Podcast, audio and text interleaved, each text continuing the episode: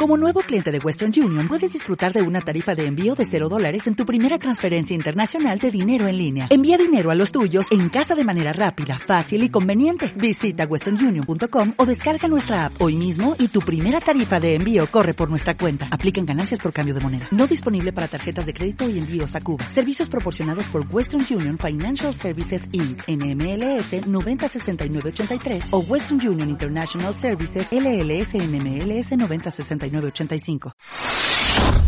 Esto es Geek Me 5 Podcast. Geek Me 5 Podcast. El saludo de los amantes de la cultura geek. Cine, cómic, series, gaming y más. Comenzamos.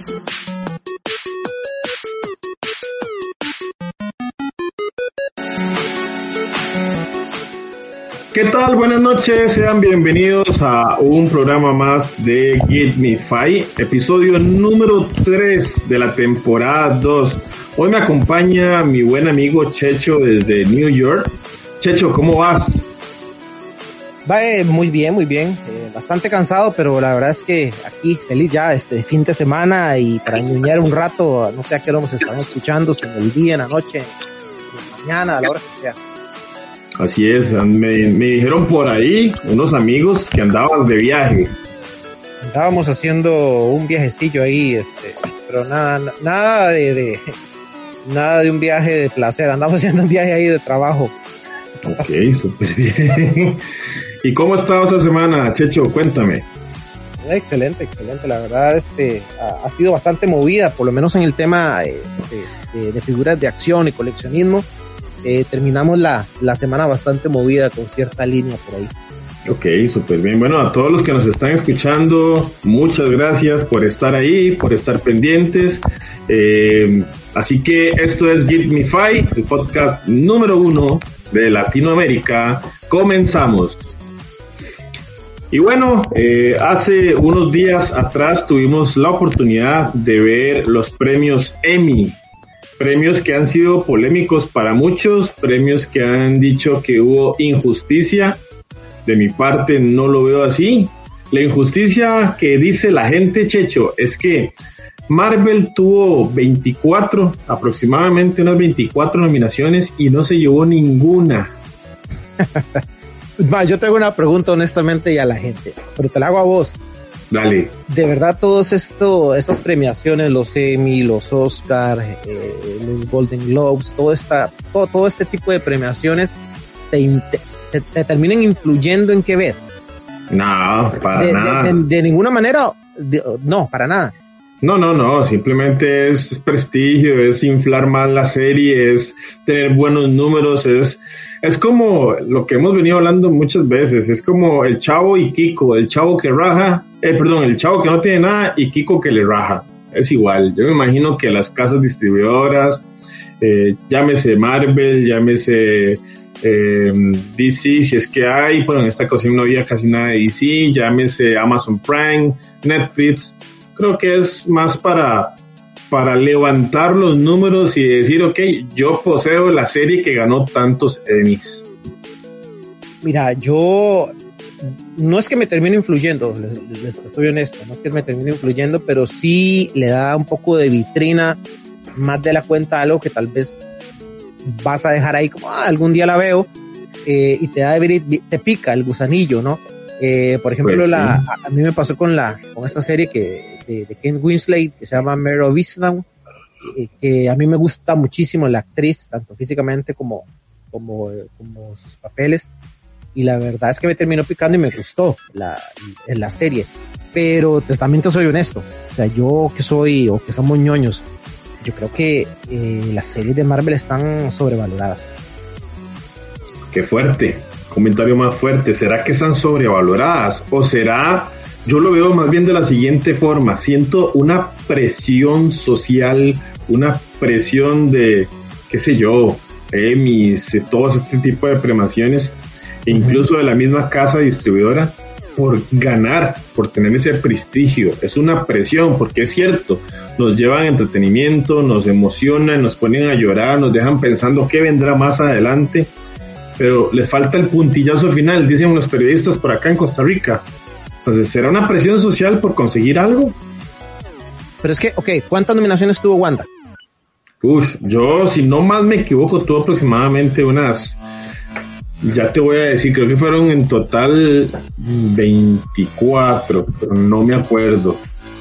No sé si vos recuerdas el dato eh, de las nominaciones a los Emmy. Eh, o sea, yo lo que vi, y, no sé si, si, estaré más perdido, pero digamos, yo creo que muchas de las nominaciones eh, a diseño, a supervisión, a este, vestuario de ciencia ficción, eh, maquillaje, son, son nominaciones muy técnicas. A eso es lo que yo me refiero con el tema de que está sobrevalorada. Eh, Pero sí, sí. Me explico. Sí, razón. Fueron 23, 23 nominaciones, le estaba metiendo una más. Pero muy técnicas, me explico. no, te van a decir, mira, actor protagonista de la miniserie, etcétera. Eh, eh, termina siendo como que eh, muy, mucho ring ring nada de lados, honestamente. Para es que, por ejemplo, por ejemplo, de las nominaciones que tuvo, una de las que yo consideré que sí, sí la merecía, sin embargo, estaba compitiendo contra Titanes, era mejor actriz que era Elizabeth Olsen. Elizabeth Olsen se metió en el papel de Scarlet Witch. Hizo una, o tuvo un punto bajo que fue creciendo y creciendo y creciendo hasta convertirse en lo que nosotros los lectores de cómics conocemos como Scarlet Witch.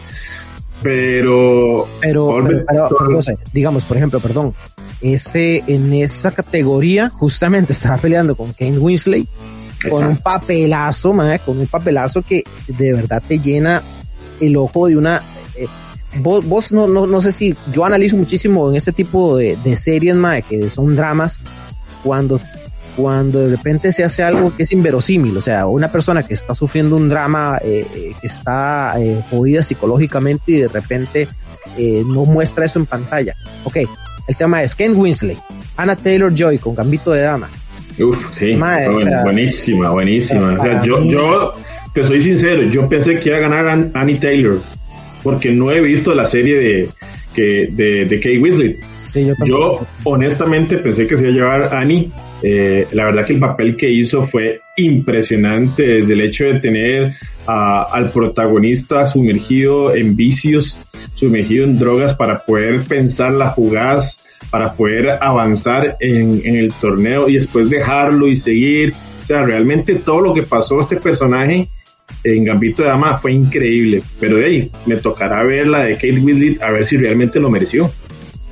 Sí, exacto. yo pensé lo mismo que vos. Eh, yo se la va a ver, no, la va a ganar. La va a ganar Anya Taylor Joy, pero de ahí donde me picó, donde me picó el tema este, gana Kate Winslet, le digo yo voy a ver, voy a verla, porque igual, eh, como te digo, a mí me gusta muchísimo la eh, como actúa ella. Y la verdad es que sí. sí. Pero vamos a ver, 23 nominaciones y no se llevó nada. ¿Cómo lo ves vos? ¿Cómo lo ves vos? Porque si vos me preguntas a mí siendo neutral, lo veo un rotundo fracaso. Mm, es que yo creo, mira, yo creo que son otras ligas eh, también. O sea, cuando la pones, pones al producto que estamos viendo ahorita como WandaVision con productos de su categoría, por así decirlo, eh, pues evidentemente a mí fue de las series, si soy honesto, de las series es la que más me ha gustado. Este, entre Loki, entre Soldado, entre eh, Falcon y Winter Soldier, es la que más me gustó Wanda. Pero ya cuando la metes a las grandes ligas a competir, a competir con varios géneros, ya sí es muy difícil. Entonces yo honestamente no lo veo como fracaso. Yo no lo veo como un fracaso. No sé, tendría que analizar ya la parte técnica, porque ahí se invierten bastante dinero, eh, eh, que tiene muchísimos nominaciones a, en, las partes técnicas, estos que te digo, maquillaje, que este, eh, como maquillaje, diseño, eh, supervisión musical, no sé qué. Entonces ahí sí tendría que verlo, ahí sí tendría que verlo ya a nivel técnico si el estudio lo considera como un fracaso por todo lo que, toda, la, toda la plata que gastan. Ahora, pasémonos al otro lado. No hablemos de WandaVision, pero ¿cómo vistes entonces las nominaciones a Mandalorian y tampoco se llevó nada? Es que es, lo mismo que te digo. es lo mismo que te digo. Eh, de repente The Mandalorian está metido en muchos, muchos aspectos técnicos. Eh, sin embargo, es que si lo pones a competir, eh, por ejemplo, a mejor serie dramática, por ejemplo, estaba compitiendo en mejor serie dramática. Ajá, estaba con, con The Voice. estaba, estaba con, con, The Crown, que The Crown fue, uff, o sea, es una super serie. Sí, pero si te fijas en la lista está The Crown, The Voice, luego está eh, Lovecraft Country. Correcto. Eh, eh, yo no la he visto, pero según Carlos y los críticos está muy buena. A mí la que me ha hablado muy bien es de, de Hot Mind Tales, que está en, en Hulu. Sí, por eso. Entonces te, voy a ese mismo tema. O sea, tal vez no es un fracaso. Lo que pasa es que ya meter este tipo de productos un poco más comercial eh, a las grandes ligas, donde se meten dramas, realmente, o sea, realmente dramas. Yo no entiendo por qué Mandalorian termina siendo considerado un drama. Yo tampoco. Pero, pero digamos, ni siquiera The Voice como un drama. Pero por eso te digo, o sea, ya meterla eh, en, que la consideren en este tipo de, de situaciones, yo creo que ya es ganancia para este tipo de producto que antes ni siquiera se asomaba por acá. Sí, ahora también tuvo otra nominación, Mandalorian, en mejor dirección, pero también pasó lo mismo, competía con, además, competía con, con The Crown en dos episodios, uno por dirigido por Benjamin Caro y el otro por Jessica Hoods. Y tras de eso tenía también a Bridgerton, que era de Julie Annie Robinson. O sea, John Favreau hizo magia pero que es como, vamos a ver, es como que yo ponga a competir con todo el respeto de la gente que me conoce, sabe que yo soy fan de Marvel, es como que yo ponga a competir a Endgame con Avatar, no hay punto de comparación. Exactamente, yo creo que es que ya cuando, cuando están todos metidos en el mismo canasto y no hay una diferenciación de género, eh, ya la pones a competir de, de una u otra manera, la pones a competir en cierta desventaja, eh, porque es la, realidad, ¿no? pero yo creo que es un avance. Para mí, yo no lo vería como un fracaso. Como te digo, la única parte que tal vez vería como un fracaso es con los recursos económicos que tiene el estudio, que la parte técnica se la hayan ganado. Esa, esa tal vez sí eh, se la compro. Sí. A mí lo que me llamó la atención es, ver, y ya lo hemos venido viendo, cómo todas estas plataformas o streaming han venido ganando eh, pasos agigantados, han venido metiéndose en el corazón de todos y siendo nominados no solo en los Oscars, en los Emmys, en los Oscars, en los MTV Awards, en un montón de cosas. De hecho, que la mejor serie estaba Cobra Kai de Netflix, Emily en París de Netflix, The Flight Attendant de HBO, Hacks de HBO, Pen 15 de Hulu, Ted Lasso Apple TV. O sea, estuvo bastante reñido. Ok, pero esa era la mejor comedia. Mejor serie comedia, correcto. Ajá, a lo mejor comedia, sí, sí, sí, ahí estoy viendo también Cobra Kai. no entiendo por qué Cobra Kai la metieron en mejor serie comedia. A hoy no me explico. No sé, yo no sé, es como te digo, es que eh, yo no sé por qué meten a The Mandalorian en, drama tampoco. No lo, tampoco lo comprendo, pero, pero digamos que, okay, todo esto es entendible, inclusive, te digo, que metan a Cobra Kai en una nominación ya es ganancia para mí, para el, para el tipo de serie eh, que si se quiere eh, de adolescente, eh, yo viene siendo ganancia, honestamente. Sí, vamos ahora del otro lado. Del otro lado ya vimos que la mejor actriz se lo llevó Kate, pero el mejor actor, vea, yo no he visto esta serie, no la he visto, pero nada más les voy a decir los nombres. Paul Bettany por WandaVision, ok, hizo un gran papel, nos troleó a todos, fue increíble todo lo que hizo en el personaje pero yo, José Calderón, no lo veo nominado como mejor actor. Ahora, tenía a Hugh Grant por, por creo que se pronuncia así, me disculpan. Leslie Odom por Hamilton, que me han dicho que Hamilton es una obra de arte. Y tras de eso, ojo, yo con solo el nombre, yo no la he visto. Yo vi el nombre y dije, se lo lleva este mae. Evan McGregor en Halston.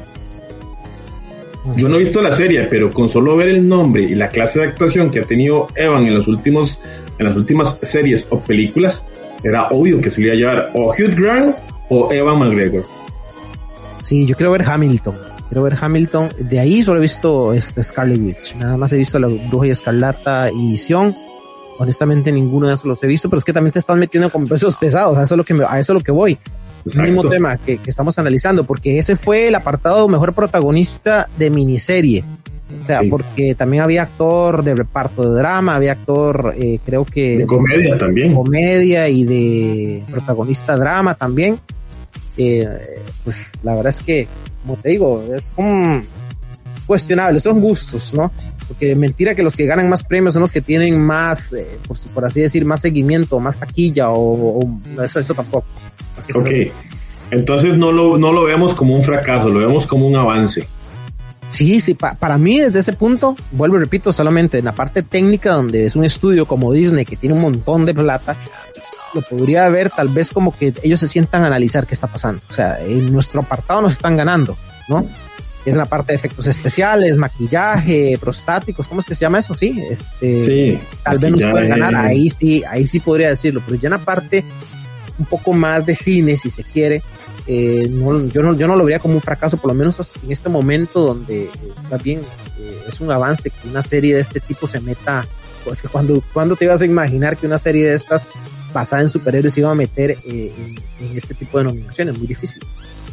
Bueno, eso sí, también yo, yo no sé si catalogarlo como un fracaso el 100%, sí considero que hay una parte de fracaso, pero también me pongo a analizar, vamos a ver, hace tiempo atrás, pongámosle menos de un año, tuvimos una situación impactante que fue lo del COVID, todavía lo, lo tenemos, pero ya no está tan fuerte como antes.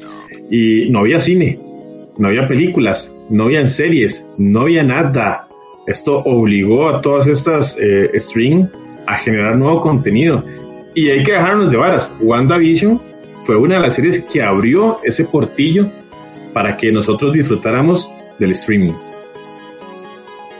Sí, sí, bueno, sí, no, porque ya esto venía abierto con, es que como te digo, de repente a, veces tal vez uno en, en Latinoamérica tiende a generalizar, yo entiendo, eh, diferentes sectores, diferentes costumbres, si se quieren, eh, pero a nivel mundial todo se maneja diferente. De repente el mercado latino no puede ser comparado con el mercado europeo, entonces ya se viene consumiendo eh, las plataformas de streaming en otras latitudes, a diferencia de Latinoamérica, que por ejemplo HBO entró hasta este año, eh, Disney Plus entró a inicios de año, eh, entonces ya en otras latitudes sí se estaban viendo, me explico. Entonces digamos que eh, Latinoamérica está un poquito más en pañales en la parte de consumo y a la hora de, elegir qué plataforma consumir, porque termina siendo como que muy a gusto, ¿no? Ya, ya casi que las tenemos como catalogadas, que tira Netflix, que tira Apple TV, que tira un poquito menos, pero están bien, bien hechas, eh, Amazon Prime o Amazon Video, eh, no sé, HBO Max, etcétera, etcétera. De, hecho, ahora que estabas hablando de Apple TV, eh, no tiene así como que un contenido wow, por así decirlo. Eh, o no he visto así como una serie de Apple TV que me atrape. Pero sí les he visto muy buenas películas. Por ejemplo, hace poco, hace unos días, se estrenó en Costa Rica acá la película Coda, que es la nueva película de Eugenio Derbez. No sé si has tenido la oportunidad de ver el thriller eh, y de también ver algunos avances o ver la película de Eugenio Derbez. Sí. Animada es. No, no, no, no, no, es película drama. No, no, no, no. Ok. La película Coda, eh, me, a mí me gustó, yo tuve la oportunidad de verla a la premier, no sabía que era de Apple TV, honestamente, ya después que con la curiosidad me vine a buscar y me di cuenta que estaba en la plataforma de Apple TV. Coda se llama. Eh, Coda. Pero lo que me gustó es la inclusión que hacen del público. Porque vamos a ver, tenemos Marvel, tenemos DC, tenemos acción, tenemos comedia, pero esta película Coda trata, y así rápidamente para no desviarnos, de una familia, son cuatro integrantes, donde tres de ellos son sordos. Y una de las hijas sí tuvo o sí nació con la capacidad de escuchar y ella ha sido la intérprete de la familia por años. Entonces, a mí me encantó ver cómo incluyeron esta parte del público que muchas veces dejan afuera. De hecho, por eso mismo en México se pasan ahora todo con subtítulos. Aunque esté en español, se pasa con subtítulos para incluir a toda esta gente que queda por fuera que no tiene la oportunidad de ver una película. Y es increíble ver cómo esa película cuenta, narra y aún así nos tira a la vista todo lo que es el idioma lesco, lo que viven estas personas. Realmente a mí me impactó me encantó. Aclaro, el actor principal no es Eugenio Derbez, pero el papel que hace es muy, muy sobresaliente. Entonces vamos a lo mismo. Ya estamos viendo una era diferente no solo de streaming, no solo de acción, no solo de Marvel, sino también que está incluyendo a la LGTV, eh, LGTV y siempre se me olvida lo otro, está incluyendo, siempre se me olvida, perdón, está incluyendo eh, un montón de ramas y esta película agarra muy bien todas esas personas que no tienen capacidad auditiva. O sea, de verdad, si tienen la oportunidad de verla, está en Apple TV, está original. para mí es una obra maestra y ya ha ganado aproximadamente 10 premios. Obra, bueno, fuertes palabras, pero vamos a ver que yo, yo sé que en Apple TV eh, tiene muy buenas referencias, no en mi tipo de serie, honestamente, eh, porque tengo, no, es que no la vea o que no la pueda ver, lo que pasa es que no me llega este tipo de series, pero sí que la serie de Jennifer Aniston y Reese Witherspoon, que se llama The Morning Show, eh, creo que ya va por segunda o tercera temporada, creo que segunda temporada eh, ha tenido muy buenas críticas, eh, pero no, desconozco, o sea, honestamente no he visto ni un capítulo. Ok. Ya para ir cerrando el tema de los Emmys, yo te lo voy a cerrar con esta pregunta, Checho. ¿Y los latinos?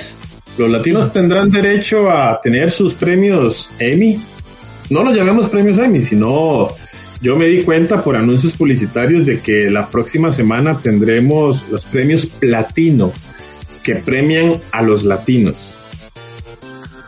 Y bueno, yo dije lo mismo. yo, yo voy a ser honesto. Y no sé si yo soy latino, evidentemente no es que me estoy disparándole a, mi, propio, mi propio pueblo, ¿no? Pero es que yo tengo un problema, porque yo no estoy diciendo que no haya eh, contenido bueno en Latinoamérica. Eh, sin embargo, es que yo creo que hay un cierto atraso con respecto a otros que han avanzado muchísimo. No, no estoy hablando solo del gringo, estoy hablando de, ni siquiera el europeo.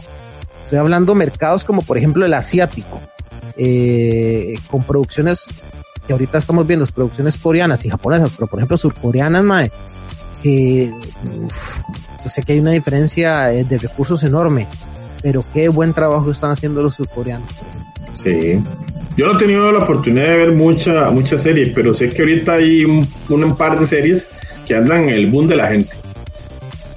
Sí, sí, sí, por lo menos para, para crear ese tipo de series eh, como un poquillo main, ¿no? Como de, de, consumo, un poco comerciales, si se quiere. Cosa que no ha logrado, eh, es que, ma, yo no sé, yo tengo un problema. Honestamente, cada vez, a mí me salen muchos anuncios de, una plataforma que se llama Pantalla. No, sé si, si te salen a vos. No, no tengo idea. Una, una, plataforma mexicana o latina, ma. Yo todo anuncio que veo de una serie latina, ma, es una novela, pero ahora le dicen serie. Entonces, yo no sé por qué no me trago yo el, no sé, termino viendo que siguen haciendo novelas, pero ahora les montamos el, término de serie y lo hacemos por temporada para que la gente se la trague como serie y no como telenovela. Yo creo que nos falta mucho todavía. Falta mucho. Bueno, ahí, ahí quedará en el aire y para la gente que nos está escuchando, eh, ¿qué les pareció los premios Emmy? Si los latinos tendrán ese privilegio de hacer algo por aparte yo en lo personal, para cerrar el tema, considero que el latino se ha abierto muchas puertas. Hemos visto incluso en, Escuadrón Suicida hay eh, participación de tres latinos, un cubano, un mexicano y creo que era un puertorriqueño, que es importante, sí, pero ¿por qué excluirlos de premios como los Oscars? ¿Por qué excluirlos de premios como los Emmy? ¿Y por qué crear eh, una gala totalmente nueva? Ahí es donde yo digo que no hay, no hay para todos yo lo único que digo, y es un pensamiento totalmente mío, gustos, etcétera, eh, por favor dejen hacer narconovelas, narcoseries, ya cansa, eh, piensen en otro tipo de mercado.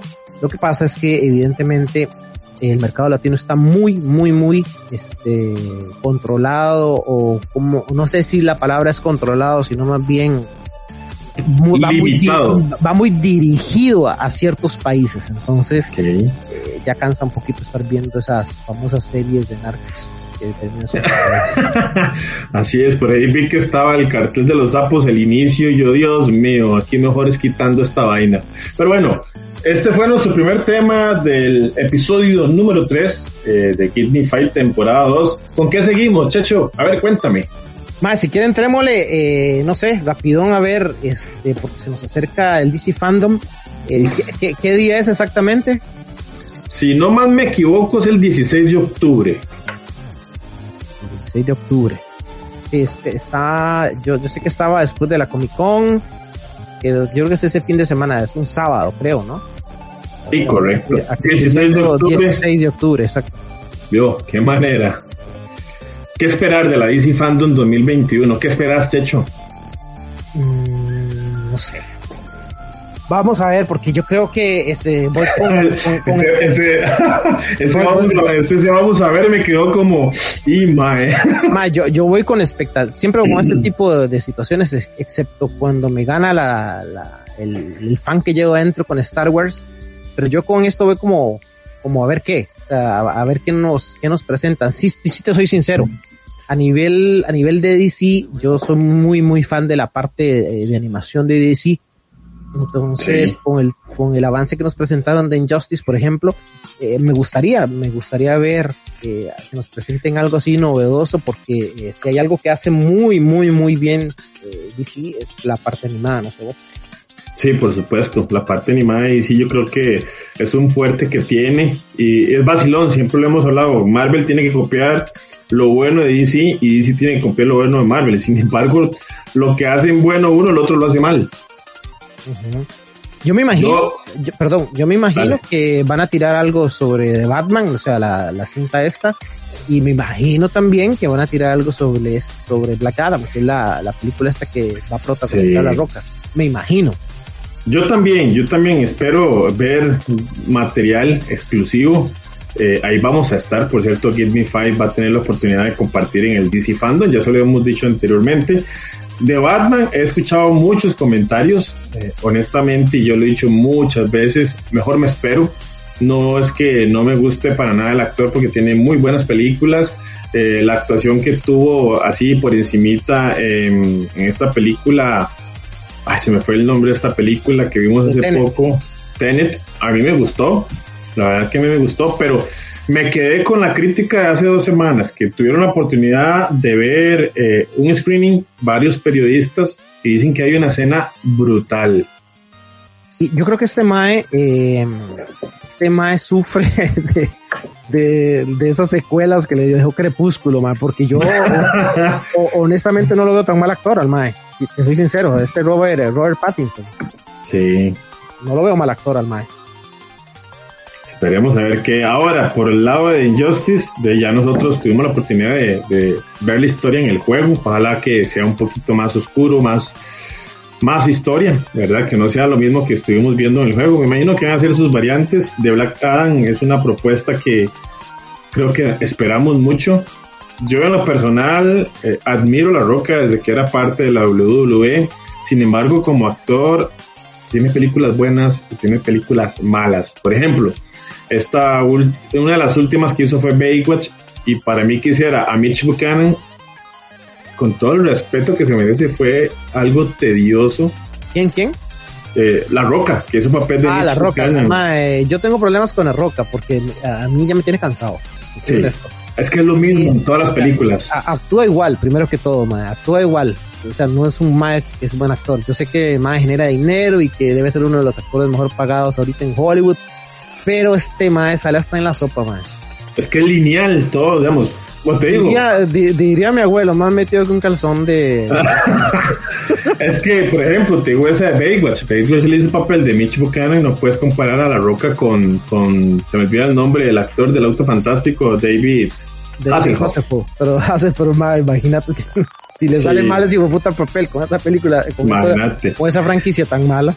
Es que tras de eso, el final de esa película es muy exagerada. Cuando él dice que yo me tomo los orines y no sé qué, y que soy yo, no, Dios mío. Ahora, yo no he visto Jungle Cruise, pero me han dicho que también que la actuación no es para nada buena, que el show se lo lleva a Emily Blunt. Ma, es que esa ma tiene que romper con, con, con esa con ese estigma que tiene. Más solo películas de acción. Un día esto me tiré una de acción ya me aburre más. Una que la vi por, por default, el mae como que pierde una pierna. Eh, ah, sí, la, la, sí, sí, ya sé cuál es. Ah, o sea, es lo mismo, es lo mismo de siempre. Entonces yo creo que ya el mae tiene que cortar con eso e intentar un género aunque le cueste, aunque lo critiquen, pero va a tener que dar un saltillo ahí al, al, al lado intentar tal vez un género dramático, ya comedia no, porque también se ha metido en comedia y no me gusta. Eh, pero vamos a ver, Vamos a ver cómo le va, vamos a ver cómo le va con Black Adam, que es un papel muy fuerte, ¿verdad? No es cualquier bombeta, no es Green Lantern con el respeto a la gente. Sí, vamos a ver, porque ahí también, ahí sí podría hacer ese mix entre la parte física y de acción y aprovechar una parte histriónica que, que le podría, pues que le podría ayudar, pero vamos a ver qué, qué sucede con, con este, con esta, con este tema así. y es que, y es que, exacto, y es que para mí la va a tener complicada, ya lo hemos venido hablando, porque por ejemplo, otro que es de la misma liga, que es John Cena, que venía actuando en películas de acción, como hizo The Marine, que Marine fue buena, sin embargo después hizo otra película, más o menos, hizo otra, otra película donde él era que le enseñaba a un chiquito a, pelear, que es así, es un drama que estuvo bastante aceptable, después se desapareció, aparece en Escuadrón Suicida, y en Escuadrón Suicida, lo he venido diciendo y lo repito, el MAE pateó las actuaciones de La Roca, de David Batista y un montón más. Sí, digamos que es el menos, entre los tres es el menos malo. Sí. Entonces la va a tener duro porque John Cena hizo a Peacemaker de DC, ahora le toca hacer a Black Adam. Vea que tanto éxito tuvo John Cena que ya tiene su propia serie. Que imagino que en DC Fandom nos van a tirar algo. De hecho, estaba viendo, saliéndome del tema, mae, usted tiene muy de, de la WWE y estas cuestiones que a mí no me gustan una serie del Undertaker que va a salir en Netflix, que podemos hablar a ver de qué diablos va a ser, no sé si la vi. ¿Y viste esa noticia? Sí, sí la vi, pero digamos, es vacilón, como que los, los luchadores como que es interactiva, no, no, no, no sé si entendí bien. vamos a ver qué pasa, porque ejemplo, yo vi la serie de Big Show, es divertida, porque es comedia, es divertida, pero te imaginas el Big Show ves el Big Show eh, en el escenario rudo, enojado, rompiéndole el cuello a más de uno y te lo pasan en una serie cómica, te dicen, uy, madre, ¿no? Pero a veces funciona. Acuérdese de Schwarzenegger cuando hacía las, las películas cómicas de los noventas, que le funcionó. Cuando hacía aquella película con Danny DeVito de, de Gemelos, ¿te acuerdas? Sí. Gemelos, era como se llamaba. Luego cuando visto aquella película con eh, de, ay, de este, de, de Turboman, Turboman también tuvo el, la del Vengador del Futuro, que es bonito, es bonito, es vacilón. Sí, sí, sí, por eso le luce, eh, eh, o al menos en aquel tiempo le, lucía esa mala actuación que tenía y el cuerpo y, la, y acostumbrarse uno a, solo verlo en películas de acción, pues le quedó. Pues sí. ¿Qué más esperar de la DC Fandom? Yo honestamente no sé vos, chechos, de las series de DC no es por nada, pero cómo me han decepcionado. O sea, me ha dolido tanto. Yo empecé a ver Green Arrow o Arrow, porque no se llamaba Green Arrow. Ya lo sentí muy Batman, lo dejé de ver. De hecho, lo dejé como en la tercera temporada. Después vi Flash, estaba muy emocionado con Flash y estas dos últimas temporadas y principalmente esta última fue una caca. Ya que terminaron peleando con, con láser, bueno, no eran láser, eran, eran rayos en forma de espadas de Star Wars. Sí, sí, yo tengo el mismo problema, eh, yo sé que hay mucha gente que le gusta todo este Arrowverse y todo esto, pero yo no sé, ah, yo, yo nunca pude digerir eh, más de dos temporadas de, Arrow. Eh, con Flash fue lo mismo, creo que una, luego este Super Chica tampoco me entró.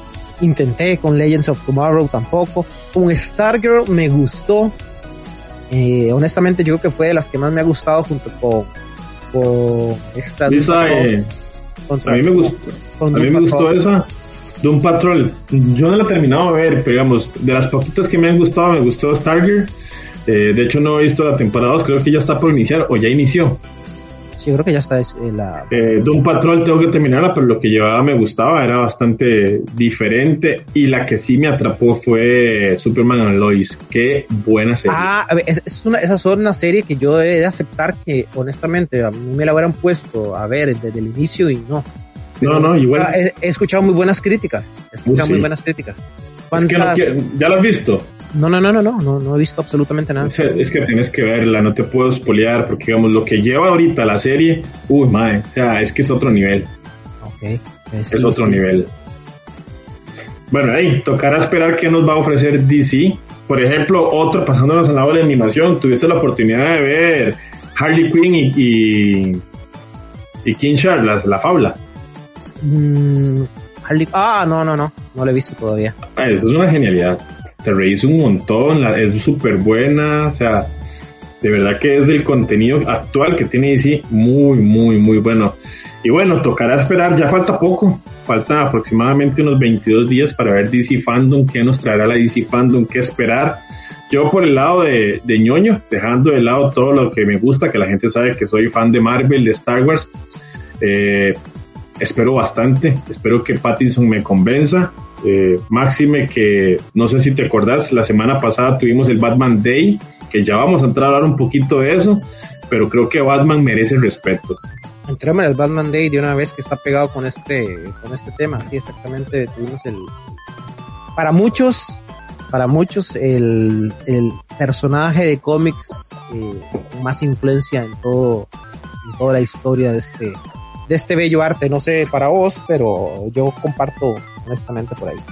Yo es que siempre lo he dicho, a mí me gusta Batman, pero yo me quedo con Don Batman, o sea, Thomas Wayne. Por eso, pero como personaje, como, como Ah, no, no, personaje, no, no. Vamos a ver, como personaje, como personaje Batman, cómics me refiero. Batman es toda, o sea, Batman es toda, Batman es que no hay punto de comparación. A veces me dicen, ah, ¿qué prefiere, Batman o Capitán América? O sea, no hay punto de comparación, no puedes comparar a Batman con Capitán América. La inteligencia que tiene Bat- Batman ya tiene un plan estipulado en caso que la Liga de la Justicia se vuelva en contra de él. Sí, a mí me interesa muchísimo, eh, o me, me llama muchísimo la atención, ya uno está entrado en años y si quiere, pero ya consumió, consumió desde carajillo, digamos, esas, esas series de Batman que todavía no lograban dar, por lo menos desde mi punto de vista, el puntillazo, porque el que me diga que consumía cómics, carajillo, eh, casi que de los estantes de Estados Unidos, aquí en, eh, allá en Costa Rica, mentira. Ah, sí, Este, mentira. Eso es mentira. O sea, lo que consumía uno, carajillo, en, en los ochentas era o los super amigos o la serie que para mí Ah, no me gusta, pero para nada, no me gusta, pero para nada. Yo sé que tiene muchos fans, pero no me gusta la serie del 60 de los 60 de Adam West, eh, que para mí era un, si se quiere, un poquitín ridícula. Eh, no había no había explotado ese lado, ese lado, si se quiere, serio, eh, no sé, esa, esa psicología del, del que terminamos bebiendo del Batman del que, que vino en los cómics con Frank Miller, etcétera, y que, y que ahora tenemos. O sea, es- hay que ser honestos.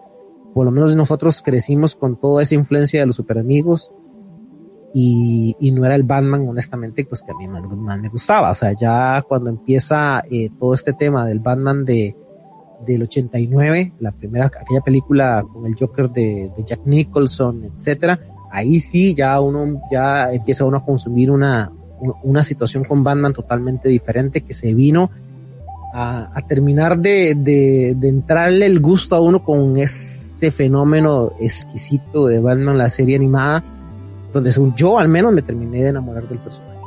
Sí, Batman, la serie animada, y de hecho yo me acuerdo que vi Batman, vemos la evolución del personaje, luego pasa a Batman del futuro, Batman Beyond. Sí, Ya. qué, qué- qué Uf. curioso con, con este tema de Batman Beyond. Yo, nosotros en el grupo tenemos un grupo ahí de WhatsApp donde a veces ñoñamos. Hay mucha gente que no le gusta Batman del futuro. A mí me encanta. Batman del también. futuro. Me Me encanta. encanta. Yo recuerdo cómo disfrutaba yo esa serie. O sea, honestamente, pegó mucho cuando salió la Liga de la Justicia, Liga de la Justicia Ilimitada, etcétera. Pero digamos que después de Batman del futuro, eh, después de Batman la serie animada, eh, Batman Beyond fue, la disfruté un montón. Sí, y en películas Batman tiene muy buenas películas. Para También. muestra, para muestra Batman, Batman Dark Knight 1 y 2, o sea, que es una genialidad. Mira, yo ma, te soy honesto, yo a las, a las películas de los noventas que mucha gente odia, yo hasta en ese momento las disfruté, ya que uno cuando está más roco las, las critica porque ya le cambió un poquillo el gusto, pero yo excepto de los pezones que tenía el traje de Batman, que sí estaban bien feos, ma, a mí me gustó en su momento, en su momento me gustó el Jim Carrey haciendo de acertijo, el, el Schwarzenegger haciendo de, de capitán del de frío, eh, de ¿quién más salía Jim por ahí? Carrey, Jim Carrey Jim Carrey del acertijo, el Tommy Lee Jones como doble el- cara. como doble cara. Eh, ¿Qué más? Ah, esta que hizo y era venenosa que se llama la de la de Kill Bill, Ah, eh, Uma Thurman, Uma Thurman, eh, ¿quién más? Michelle Pfeiffer como Gatúbela era, o era Nicole Kidman. no era Michelle Pfeiffer. Michelle Pfeiffer Gatúbela, Danny DeVito era por ahí el pingüino, de Pingüino. los 90s, y por supuesto Jack Nicholson, que para mí es el Uf. es mi es mi Joker favorito, eh, aunque mucha gente le guste pues, la actuación de del Joker que de la, de la trilogía de, de Nolan. Sí, sí, sí. Qué fuerte, ¿verdad? ¿Cuál será el mejor Joker? Todos son diferentes. Pero bueno, dentro Un para Perdón, no, antes de terminar con este tema del, de que te lo tocaba ahora del, del Batman Day, para la gente que colecciona, o sea, para la gente que es coleccionista de figuras, etcétera, eh, pues ya se me imagino que se dieron cuenta del anuncio que viene desde la semana anterior con la línea Multiverse de McFarlane que nos presentó seis piezas. Eh, de un solo nos presentó seis, seis, seis piezotas. Y esos que no duraron nada. Salieron a la preventa el día de hoy. Salieron a la preventa el día de hoy. Sí, no duraron. No, no, no, están, están bien, están bien bonitas. Bien bonitas ese arco del, de Batman, los tres Jokers. El Joker. Eh, sí, son vienen tres Jokers, eh, que sería el Joker payaso, el Joker criminal el Joker comediante. Este de Comedian es el, el de la broma asesina, ¿no? Así es. De, de Killing Joe, que, has, que fue el último que se lanzó hoy en preorden eh, de forma exclusiva. Los otros sí, sí, estaban un poquito más accesibles de conseguir en Amazon, por ejemplo. Eh, pero muy buena, o sea, muy buena. Yo sé que a muchos les, les gustó y ahí están persiguiendo esta wave si se quiere. Ok. Ya para ir terminando acerca de Batman, pues ya to tocamos Emmys, tocamos DC Fandom, ahora estamos hablando de Batman. Para vos, a nivel de películas, ¿cuál ha sido el mejor Batman? Michael Keaton.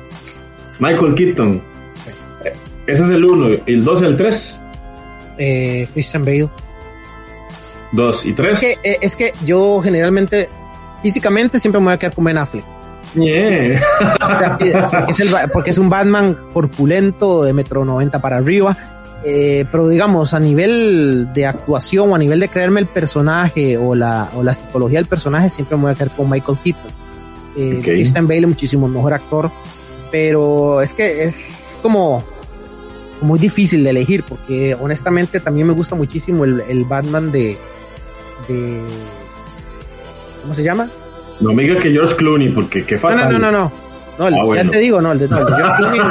no, pues ahí hizo el intento, estaba guapo el mae, pero no hizo el intento igual que igual que Val Kilmer, que también estuvo por ahí poniéndose el traje. ¿no? Eh, no, no, Oh. yo mi... Dilo, dilo. No, no, no, no, dile, dile. Mi 1, 2, 3, eh, difícil, pero también pongo a Keaton de primero, Christian Bell de segundo y Ben Affleck de tercero. Yo creo que pudo haber sido muy buen. Bueno, hay que ver ahora este, cómo nos va con este nuevo Batman, a ver qué, qué- Sí. qué tal, a ver si no, si no saca sus dientes. Hay que ver qué pasa, ¿verdad? Porque también recordemos que Ben Affleck va a estar en Flashpoint, entonces va a vamos a tener otro Batman. Van a haber dos Batman, Vamos a ver qué, ¿verdad? Y este dato curioso para la gente que es amante de- de- del personaje, lo han interpretado. ¿Cuántos, cuántos actores han interpretado Batman hoy, Checho? Ma, yo creo que, a ver, déjenme pensar. Adam West. Adam- pero creo que Adam West es el primero. No, ¿verdad? No, no recuerdo bien. Pero vamos, que yo me acuerde, Adam West, Val, Val Kilmer, Michael Keaton, eh, George Clooney, Christian Bell, Ben Affleck y ahora Robert Pattinson, estamos hablando siete. Mm, De esos siete, tres están en el lado opuesto en la actualidad. ¿A qué me refiero al lado opuesto? En la casa de las ideas. Michael Keaton como el buitre. Eh, Christian Bell, el próximo Gore en Thor Love and Thunder. Y me falta Ok, Ben Affleck no, todavía. Ben Affleck, que fue Daredevil en su momento. Ah, sí, pero fue primero Daredevil, luego fue este, Val Kilmer nunca estuvo, creo, en... Sí, Marvel, tenemos- no- te- Nunca ha estado. No, no ha estado. Hemos tenido tres en el lado de Marvel. Sí, no, no, no, por- por la plata baila el mono. O por la actuación, porque los tres son muy buenos también. O sea, que es que Christian Bell tiene lo suyo. Sí, yo pues sí, o sea, como te digo, eh, tampoco es que están casados con los personajes, no son, no, no, no son eh, actores que se casaron con el personaje, honestamente. Yo Pero- siento que yo siento que Christian Bell lo que le mató fue la estatura. Lo veía muy pequeño para ser Batman. Dime, pero este Keaton también es pequeño. Sí, pero es que era muy corpulento. Keaton no, bueno, yo no veía a Keaton corpulento. Para la Ah, época sí. Para Y la época sí. y- Adam West menos, parecía mi tío en, licra, güey. Bueno, ay, ¿qué más tenemos, Checho? ¿Qué tal, ¿Qué tal si terminamos el, el programa del día de hoy hablando un poquito de gaming, haciéndole honor a Carlos? Eh, hace unas semanas tuvimos varias noticias de gaming. Podemos sacar unas, unos 3, 4 juegos. ¿Cómo lo ves? Decime cuáles. Yo te voy a tirar una noticia relacionada al gaming que le va a gustar absolutamente a todos, sean o no ah. sean eh, este, gamers. Ok, le damos la noticia, lo dejamos al final. Dame, decime cuáles, eh, cuáles juegos eh, se lanzaron y yo te tiro la noticia para que vayan preparando el bolsillo la gente. Ok, bueno, tuvimos la oportunidad de, ver por parte de... se me olvidó el nombre de este evento, hace poco lo tuvimos, no sé si recuerdas, Ah, se me fue el nombre. ¿Cuál evento? El evento que estuvo mencionando Carlos, no recuerdo ahorita. Sí, sí, sí. No, yo tampoco me acuerdo. El Showcase, Showcase 2021, ya me acordé. Eh, donde nos mostraron un pequeño vistazo al segundo videojuego de Spider-Man. ¿Cómo ves vos otro videojuego de Spider-Man? ¿Será que es el personaje del momento? Están aprovechando todo esto de Marvel, de Sony, para sacar otro videojuego de Spider-Man o considerabas que era necesario el que teníamos y ya? Es que eh, ya esos a nivel comercial es muy, muy complicado este, analizar sin tener conocimiento de causa, no sé. Eh, el tema es que Spider-Man vende, sí o sí. Eh, y, ahora, y ahora le meten a Venom. Sí, ahora con la película y con todo este tema, con Venom, Carnage, etcétera, mm. Pues yo creo que sí, tal vez no, no va a ser para todos los públicos, eso es evidente, tal vez ya gente le cansa un poco. Eh, yo no jugué el, juego anterior, desconozco si está bien o está mal, eh, la jugabilidad, etcétera. Tendría que hablar con Carlos o Carlos lo diga. No, no, yo, yo sí me jugué los dos, los dos pasados de Spider-Man. Eh, bueno, los dos pasados me refiero a que tuvimos primero el, el Spider-Man normal y el Miles Morales, que ese es el segundo. O sea, no son de la misma no, es de la misma saga, por así decirlo, pero tuvimos Spider-Man 1, que es un super juego, la verdad. Lo único que le critico es que es muy corto, es muy corto, tiene muy buenos personajes. Octopus se roba el show, la tía May lo hace uno llorar. Eh, Miles Morales es un super juego, la verdad, habrá que esperar qué tendrá este nuevo por ofrecer, pero a mí sí me gustó los juegos pasados ahí está, o sea, si, si estuvieron buenos o por lo menos aceptables, eh, van a seguir esa línea, ¿no? Van a aprovechar el, el, momento en el que está el personaje, que es evidente ahora con las películas, eh, tiene que sacarle jugo. O sea, si vos vas a cualquier tienda, eh, en cualquier país, yo creo que nunca vas a dejar de encontrar un, un, Spider-Man. Pues sí. Eh, luego también nos presentaron el videojuego Wolverine, que yo creo que es un videojuego que a mí en lo personal sí me llamó la atención. Sí, ya, era el avance, sí, muy bueno. ya, era, ya, era, necesario tener un videojuego de este personaje. Lo único malo, lo único malo es que tiene dos puntos negativos, por así decirlo. Sale hasta el 2023. ¿Por qué le digo que es malo? Imagínense la quema que tenemos por aguantarnos a que llegue esa fecha. Y lo segundo, que yo espero que ya para ese año sea más barato, solamente para Play 5.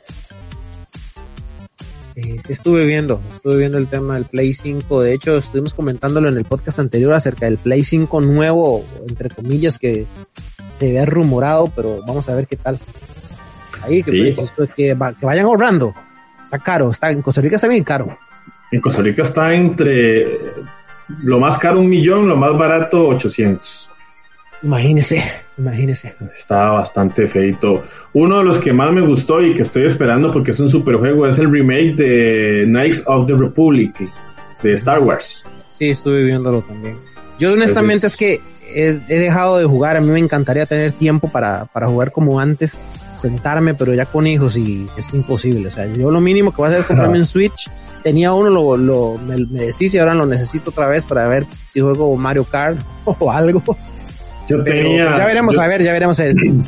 Yo tenía un PlayStation, eh, un PSP portátil de los primeros. Ahí lo tengo, pero eh, ya tiene juegos muy viejitos. He querido comprarme también o un, es que no sé qué tanto esté ahorita un PS Vita o eh, un, un Switch, mejor. Un Switch, exacto. Sí. sí, sí, sí. Luego tenemos, escuché también que iban a sacar el videojuego Uncharted eh, Legacy. Eh, Uncharted es uno de mis juegos favoritos. Yo, la gente que me conoce, aunque no lo crean, José juega PlayStation, juega bastante, pero el fuerte de José no es FIFA, no es juegos de Marvel. El fuerte de José son juegos como Uncharted, Resident Evil, juegos de aventura que te pongan a pensar. Yo no sé si vos jugaste Uncharted, pero a mí los tres juegos de Uncharted me encantaron. Estoy esperando la película, ojalá sea buena. Y este videojuego realmente lo estoy esperando.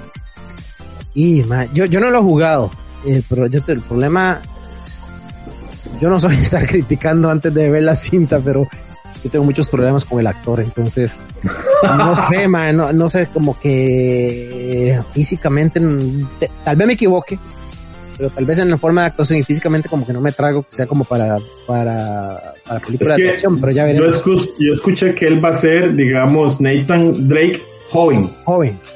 Ajá, y el Nathan Drake, adulto va a ser Matt, Matt no, Matt Damon, no, el otro, el que se parece, el que hace Ted. Ah, este. Mark Wahlberg. Eso mismo, siempre se me enredan, no sé por qué carajo, se parecen un toque. Entonces ah, tendríamos que esperar. No sé si es cierto. También dicen que Mark Wahlberg va a ser el, el con el que anda él, el amigo. No sabemos. Yo, yo, yo según, según San Google, aparece castigado, por así decirlo, como Victor Sullivan. Exacto, como Sully. Vamos a ver qué pasa.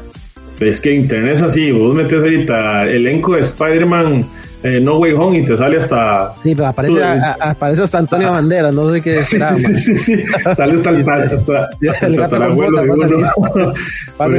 botas, Tendríamos que esperar. Y uno de los videojuegos más esperados, no sé vos si has tenido la oportunidad, yo sí he vivido desde el día uno este videojuego es el Dios de la Guerra, Good War.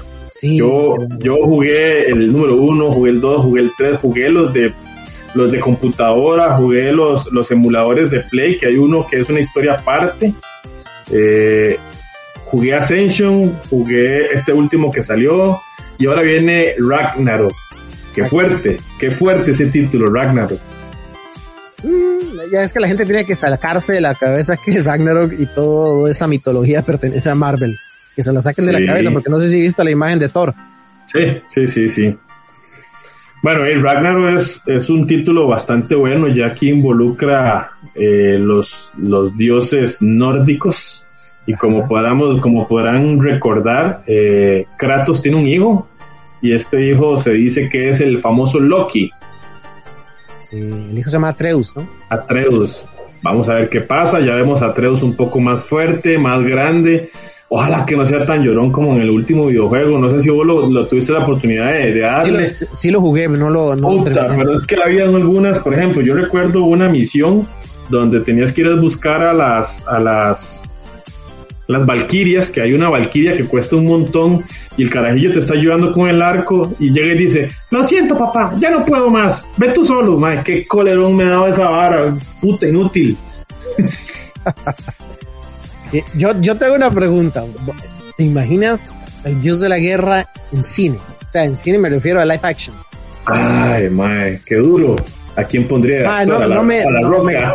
No, no, no, no, me ponga ni a la roca y ni me ponga a la que de Vin Diesel, por favor. No, no, ya está muy viejo Vin Diesel. El dios de la guerra en el cine. Imagínate. Yo creo que es una franquicia que yo, se han tardado, no sé cómo no ha explotado eh, los dólares de, una franquicia como esas. Sí. Algún día llegará, estoy seguro. Algún día. Pero bueno, hey, tienen bastantes juegos buenos a ahorrar para comprarse el Play 5. Porque la mayoría van a ser para Play 5. Sí, sí, sí. los gráficos están geniales. Los ah, gráficos están geniales. Ahí vi, de hecho estaba viendo eh, unos hasta que asustan, como, se ven de reales. Uno, uno, como que pierde, a veces pierde la noción, no se acuerda, ¿verdad? La gente que es muy nueva sí, pero uno que jugó, oh, yo recuerdo cuando aparecía Resident Evil, allá en los 90, no, qué realista. Todos, todos tiesos. Sí, sí, increíble. Increíble. Así estamos. No sé si hay otro, hay otro juego para darles eh, una noticia ahí relacionada a los amantes pues, de los videojuegos y los no amantes de los videojuegos. Juegos hay un montón, pero los más importantes son estos. Entonces, antes de, como dice Carlos, que la gente que nos ha estado preguntando, Carlos eh, anda en una misión, lo mandamos a buscar a los marcianos. Eh, esperemos que pronto esté de regreso. No sabemos si los marcianos lo tienen raptado. A hoy no tenemos mensaje. Bueno, yo no tengo mensaje. Realmente, Se, nos perdió. Verás que este. Eh, no sé, hay gente que dice que aceptó una carta ahí para jugar el juego del calamar no ah, seguramente es esa No sabemos dónde, dónde estarás y ya eh, ya, ya falleció o qué, ya le vendieron los, los órganos. Qué madre, seguramente fue que sí le audicionó para el juego de calamar. De calamardo. ok, vamos a ver, don Checho, ¿qué tiene? ¿Qué tiene de noticia para impactarnos? Este, vieras que muy feliz, muy feliz. Estuve eh, unos, unos días en Orlando ahí. Eh, no, no tuve mucho tiempo, honestamente, eh, para, para darme unas vueltas a los parques temáticos, pero evidentemente estando en la ciudad te das cuenta de, de, varias situaciones. Más que estuve allá en el Hotel Cabana Beach Resort, que está muy cerca de Universal, y me voy topando eh, ya con toda la información actualizada para la gente que nos fascina Super Mario. A mí me encanta todo ese universo de Nintendo. El, sería el Super Nintendo World, que ya se estrenó en, en Japón pues está confirmada la fecha de estreno eh, para el 2025 en Orlando. Así que eh, para la gente, yo tengo muchos amigos eh, que les gusta viajar y conocer las atracciones ahí, tanto los de Harry Potter, por ejemplo, de Avatar, ahora con lo de Star Wars, etcétera y etcétera. yo creo que nos vamos a dar el gusto. y para la gente que vaya a Orlando y que se eche una ojeada, vamos a publicar tal vez ahí en redes sociales lo que es para que se dé una idea, el, Super Nintendo World está en, Universal Studios en Japón. Es mágico. Eh, eh, uno entra ahí y no quiere ni salirse. De verdad. O sea, yo estaba viendo un video ahí mismo en el, en, el hotel que están pasando videos ya de lo que es. Es increíble. Es decir, el merchandising es que hasta te venden galletas, te, ¿sabes cómo es el ojo humano, no? Una galleta en forma de un hongo metida en una eh, un recipiente de, una moneda y ya estás feliz. Es increíble, es, totalmente increíble y, yo creo que vale mucho la pena eh, para los que todavía somos carajillos en el fondo y para los que tenemos hijos y para los que no. Eh, pues ahorrar ahí. Y, tras de eso lo rematan, lo rematan con el anuncio del día de ayer de que va a haber película de Mario Bros. Animada, animada, animada, porque creo que muchas páginas como que confundieron la información y ya ven a Chris Pratt ahí como... Como Mario, ya, ya hicieron memes con, con Chris Pratt de bigote diciéndole a Thanos principesa y todo eso. Pero bueno, hay que esperar, creo que lo van a pegar, obviamente la película se va a estrenar a finales de 2023, principios de 2024, eh, creo que va a ser algo boom en su momento, entonces tocará esperar e iré a disfrutarlo cuando llegue el momento. Ma, yo quiero finalizar este, nada más para recordarle a la gente que se aproveche de por lo menos la cobertura que le vamos a dar tanto al DC Fandom, eh, por ahí va a estar el, el Hasbro Pulse.com, eh, todo eso viene después de Comic Con pero eh, con Comic Con hoy se hizo un anuncio bien, bien bonito, bien emocionante para la gente que nos gusta The Voice, y es que abrieron panel eh, de The Voice con cuatro actores, eh, entonces bastante, bastante emocionante, y vamos a estar dándole cobertura el viernes 8 de, de octubre, después de las 4 pm hora, eh, hora aquí en Estados Unidos, que viene siendo como de las 2 y tanto, ¿no? Como a las 2 y tanto, 3, 3, para que entiendan más o menos 3 de la tarde. Y ese mismo viernes, José, eh, vamos a estar por allá viendo el en estreno en el panel de la, de la serie de Chucky, la nueva serie de Chucky, el primer capítulo de Chucky por allá. Entonces vamos a comentar ahí sin spoiler. O con spoiler, no sé. No sé. Qué bueno, ¿sí, no? Entonces que estén atentos, que esperen muchas sorpresas. Esto fue Get Me Fi, episodio número 3. Recuerden compartir con sus amigos eh, para tener más gente, poder hacer concursos, reactivar toda esta parte que a ustedes les gusta. Eh, síganos en iBox, en iTunes, en Spotify. ¿Cuál más, Checho? Amazon Music. En Amazon, en todas las redes, también en todas las redes sociales ahí. Eh, y pues nada, la verdad es que muchísimas gracias a todos los que se toman un poquitillo el tiempo para para escucharnos eh, hablar tonteras. La verdad es que es un gusto para nosotros. Así es. De mi parte, muchísimas gracias. Nos vemos en un próximo episodio. Este fue Get Me Five. Adiós. Bye bye. La transmisión terminó. Esto fue Geek Me Five, el saludo de los amantes de la cultura geek. Síguenos. Hasta la próxima. Talento, Carlos Notario, José, Checho.